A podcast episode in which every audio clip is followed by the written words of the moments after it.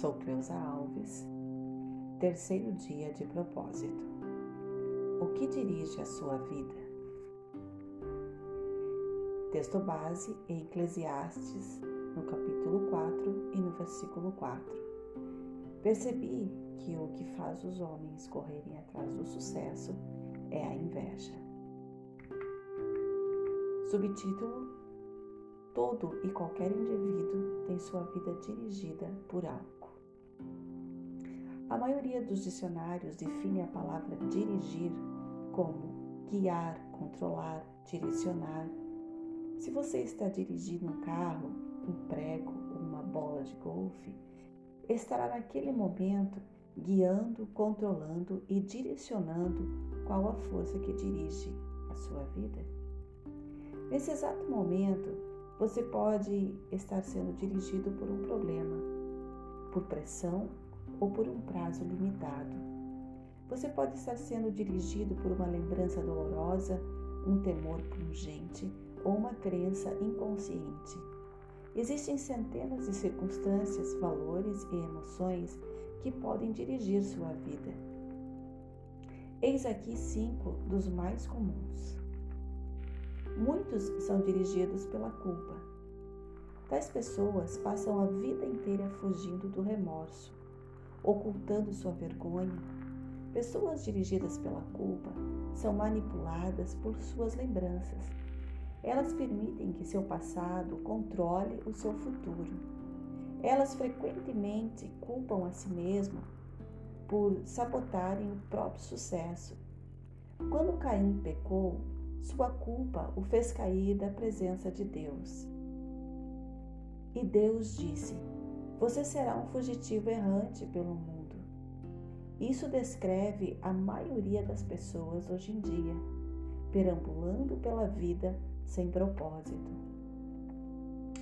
Somos produtos de nosso passado, mas não temos de ser prisioneiros dele.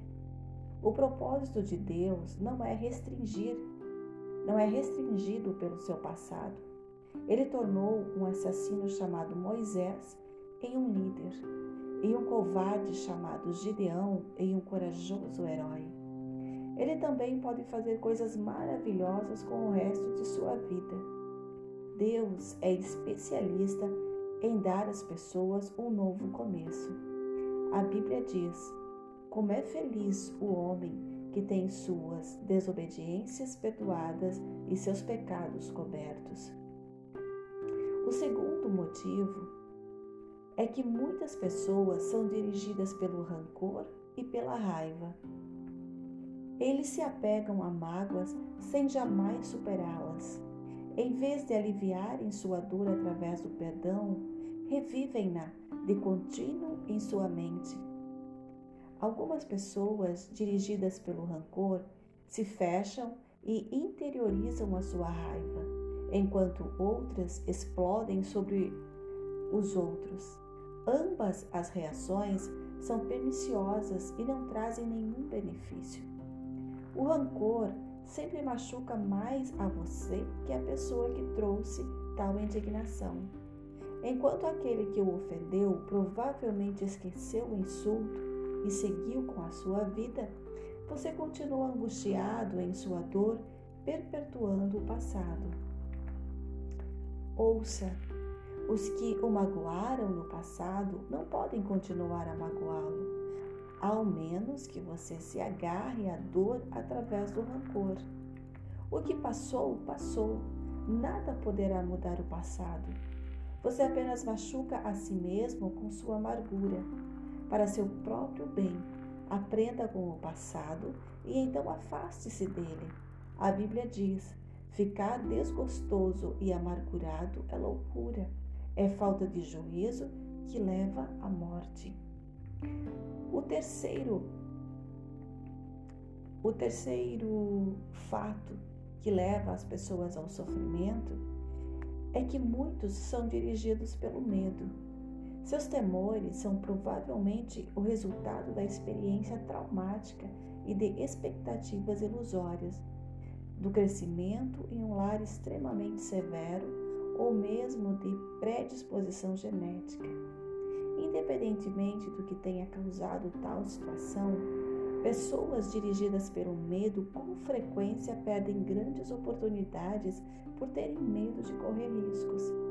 Em vez disso, elas se comportam de maneira cautelosa, evitando riscos e tentando manter a situação vigente. O medo é a alta imposição de um cárcere que o impedirá de se tornar o que Deus pretende que você seja. Você tem de agir contra isso, com as armas da fé e do amor. A Bíblia diz: no amor não há medo. Ao contrário, o perfeito amor expulsa o medo, porque o medo supõe castigo. Aquele que tem medo não está aperfeiçoado no amor. O quarto motivo é que muitos são dirigidos pelo materialismo. Seu desejo de adquirir se torna o único objetivo da vida. O impulso de sempre querer mais baseia-se no conceito errôneo de que ter mais me tornará mais feliz, mais importante e mais protegido. Mas os três pensamentos são falsos. Posses somente trazem felicidade temporária. Uma vez que as coisas não se modificam, acabamos nos entediando e então passamos a desejar modelos mais novos, maiores e melhores. Também é um mito a concepção de que, quanto mais possuir, mais importante serei. Autoestima e patrimônio não são a mesma coisa. Seu valor não é determinada pelas suas posses. E Deus não deixa claro, e aliás, Deus nos deixa claro que as coisas mais valiosas da vida não são os bens materiais. O mito mais frequente a respeito do dinheiro é o que diz que quanto mais dinheiro se tem, mais protegido se está. Isso não é verdade.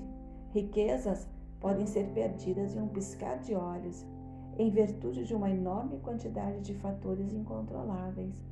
A verdadeira proteção só pode ser achada daquilo que nunca poderão tomar de você seu relacionamento com Deus.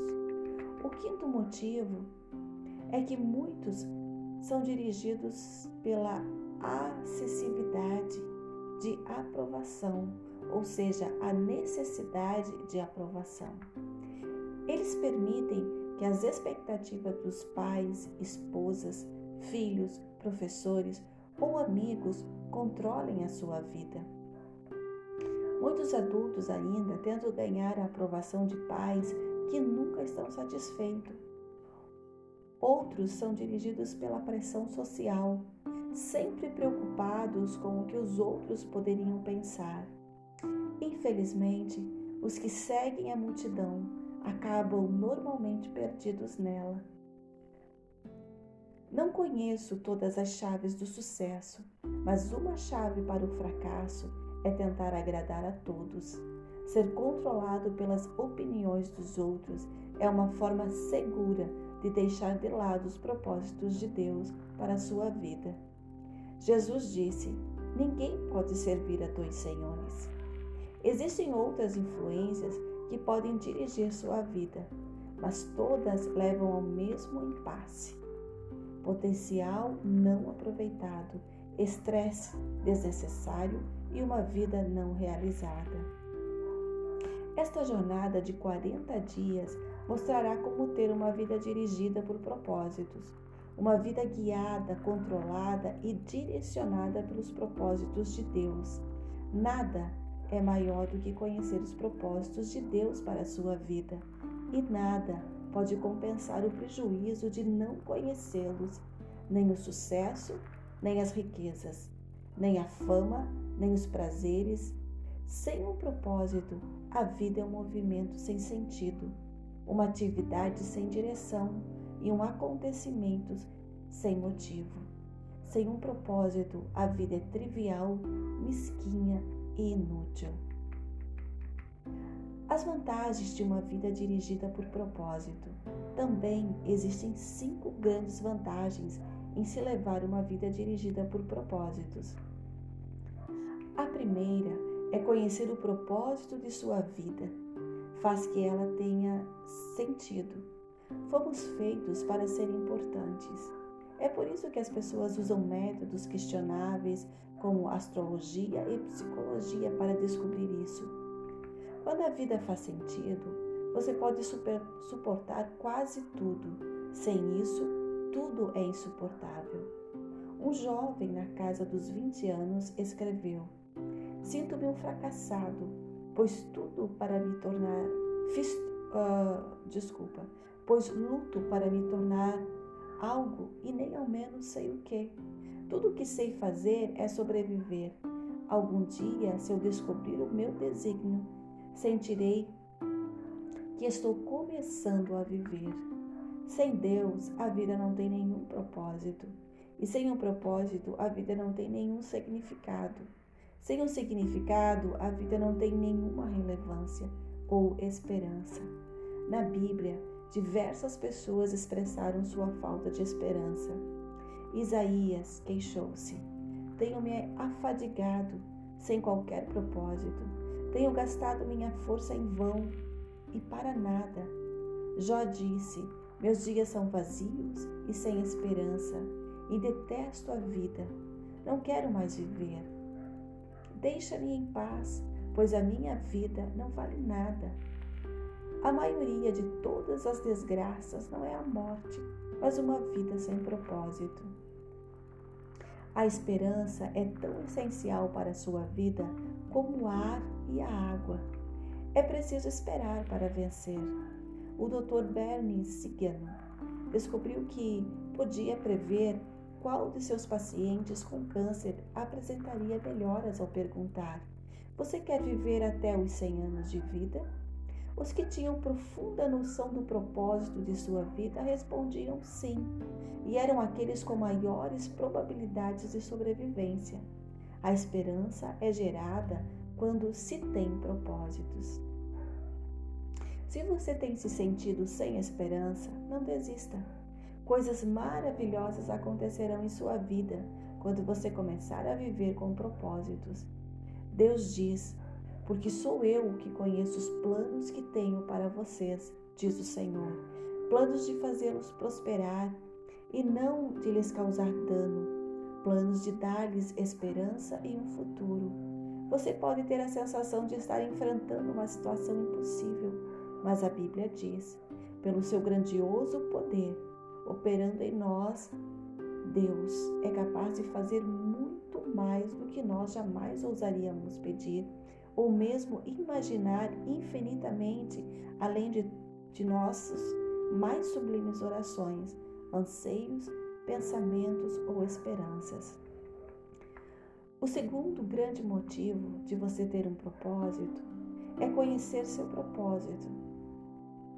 Conhecendo o seu, o seu propósito simplificará a sua vida. Ele define o que você faz e o que você não faz. O propósito se torna o padrão pelo qual você avalia quais ações são essenciais e quais não são.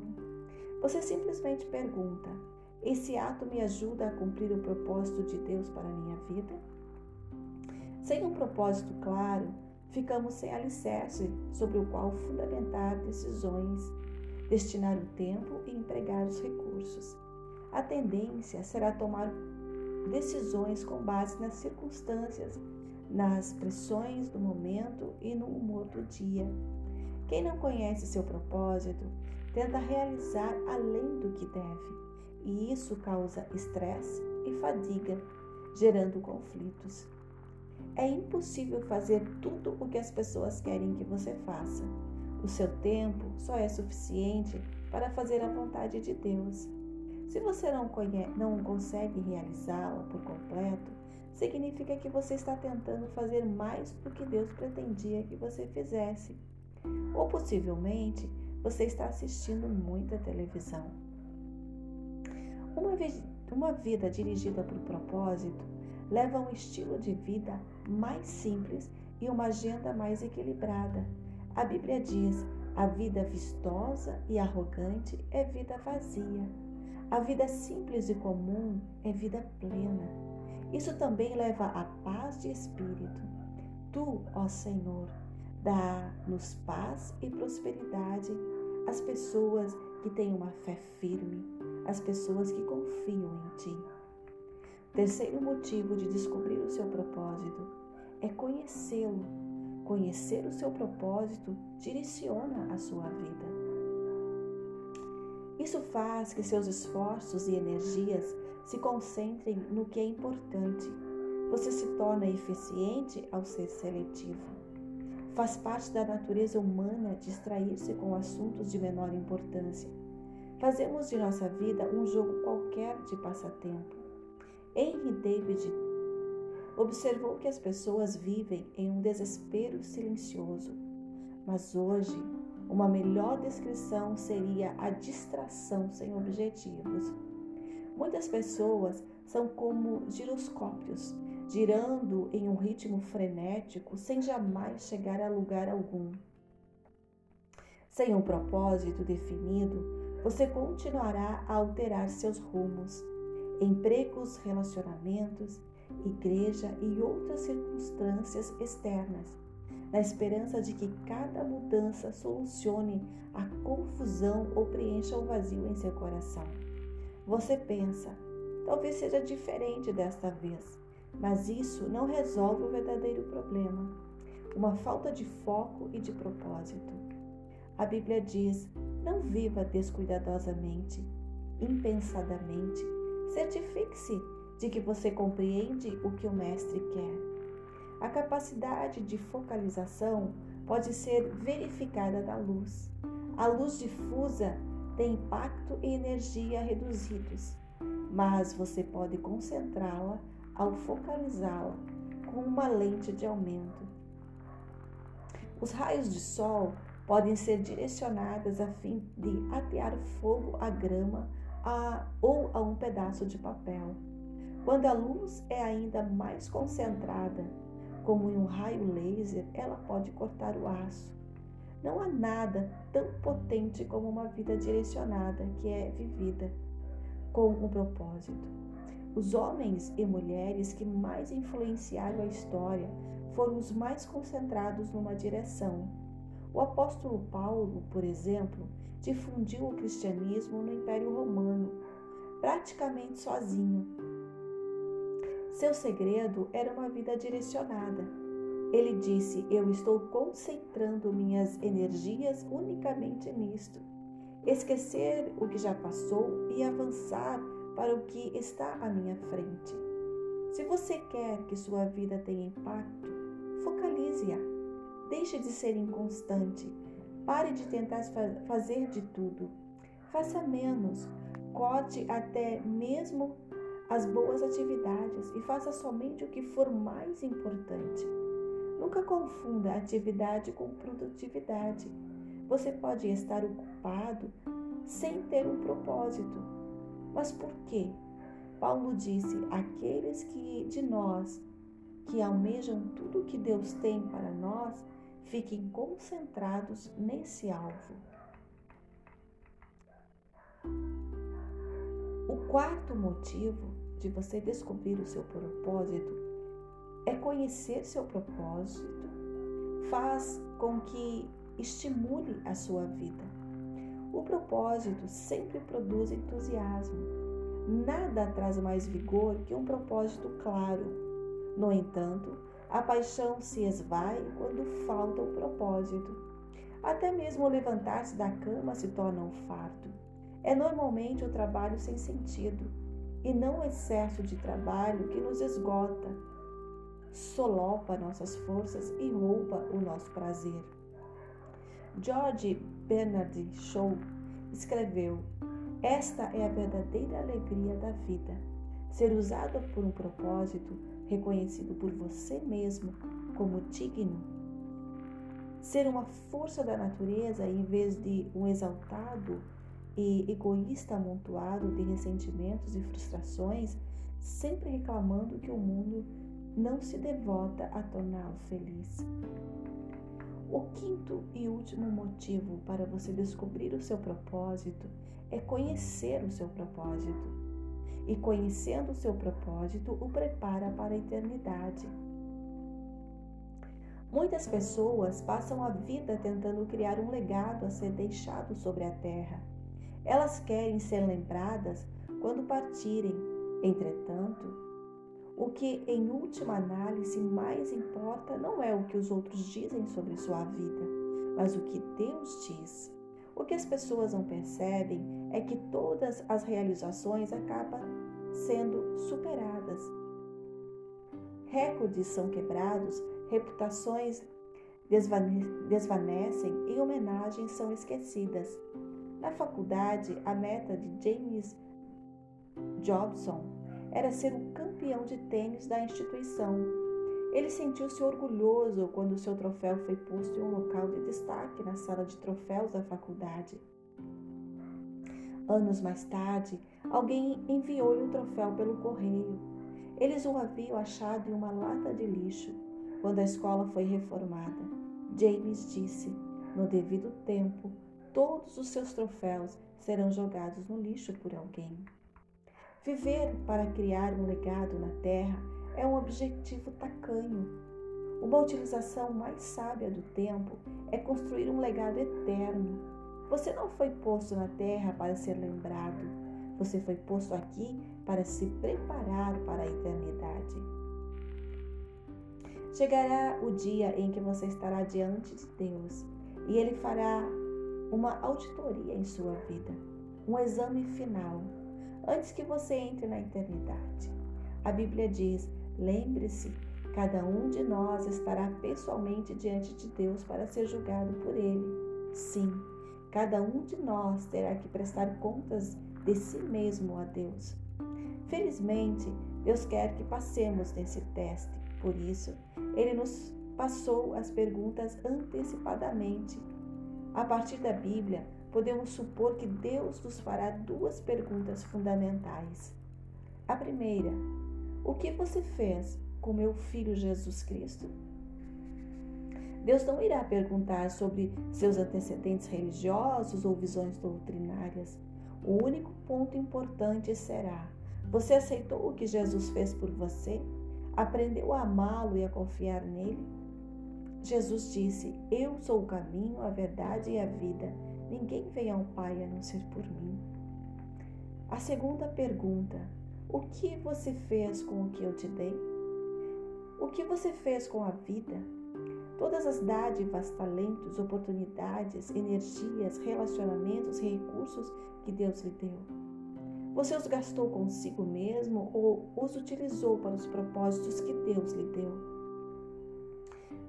Prepará-lo para essas duas perguntas é o objetivo deste livro. A primeira vai determinar onde você passará a eternidade. A segunda determinará o que você fará na eternidade. Ao terminar de escutar este livro, você estará pronto para responder a essas duas perguntas. Pensando sobre o seu propósito, um tema para reflexão Viver com o propósito é o caminho para a paz. Um versículo para memorizar. Tu, ó Senhor, das, das paz e prosperidade às pessoas que têm uma fé firme, às pessoas que confiam em Ti. Isaías capítulo 26 e versículo 3. Uma pergunta para você meditar. A opinião de minha família e de meus amigos é a força que dirige a minha vida? Que força quero que dirija a minha vida. Até o próximo capítulo.